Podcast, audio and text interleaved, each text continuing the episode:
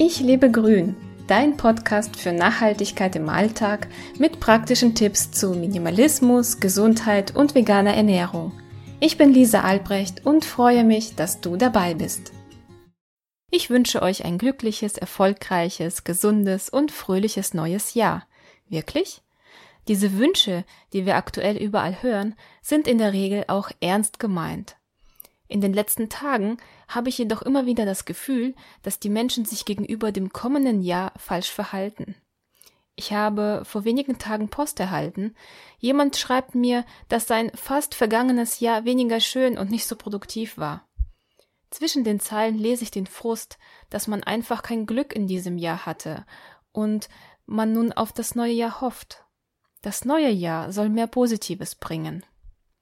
Dabei kann ich euch versichern, dass der Verfasser der wenig erfreulichen Zeilen ein durchschnittliches Jahr ohne große Schicksalsschläge erlebt hatte, zumindest von außen gesehen.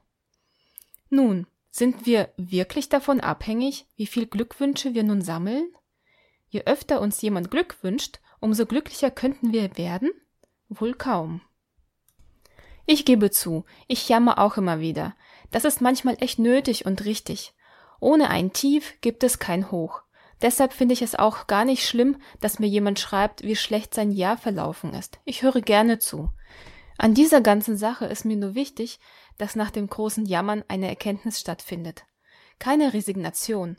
Eine Erkenntnis, dass das alte Jahr zwar vorbei ist, aber dass wir immer noch alles in der Hand haben.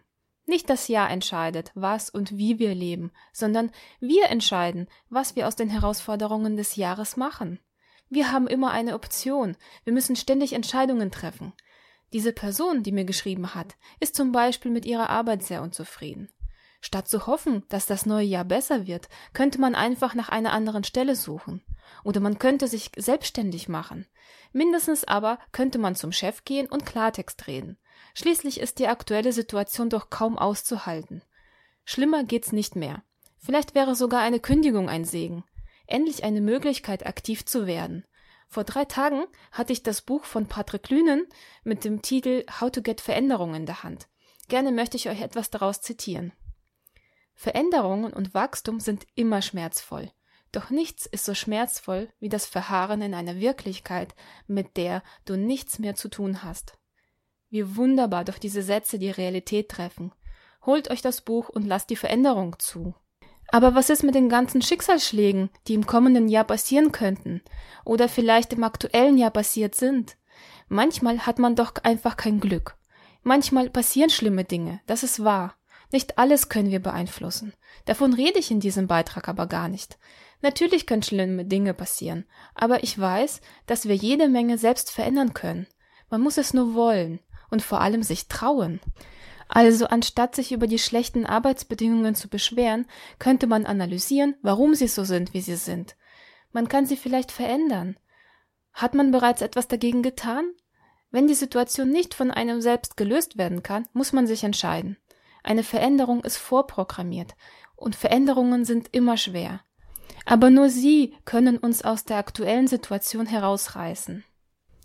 Also, jammert ordentlich, ärgert euch, heult herum oder versinkt im Selbstmitleid.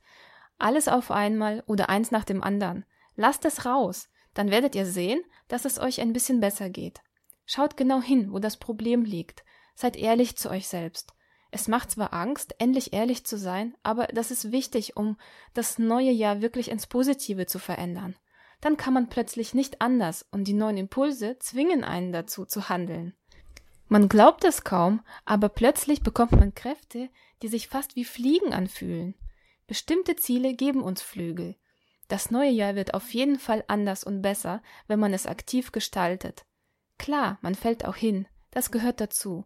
Am Ende des Jahres können wir aber sagen, dass wir alles versucht haben. Wir haben unser Bestes gegeben. Wir haben alles in die Hand genommen und etwas gewagt. Das gibt ein tolles Gefühl, macht uns stark und zufrieden mit uns selbst. Ganz egal, ob die Ergebnisse positiv oder negativ ausgefallen sind. Der Weg ist das Ziel und die Einstellung dabei ist entscheidend.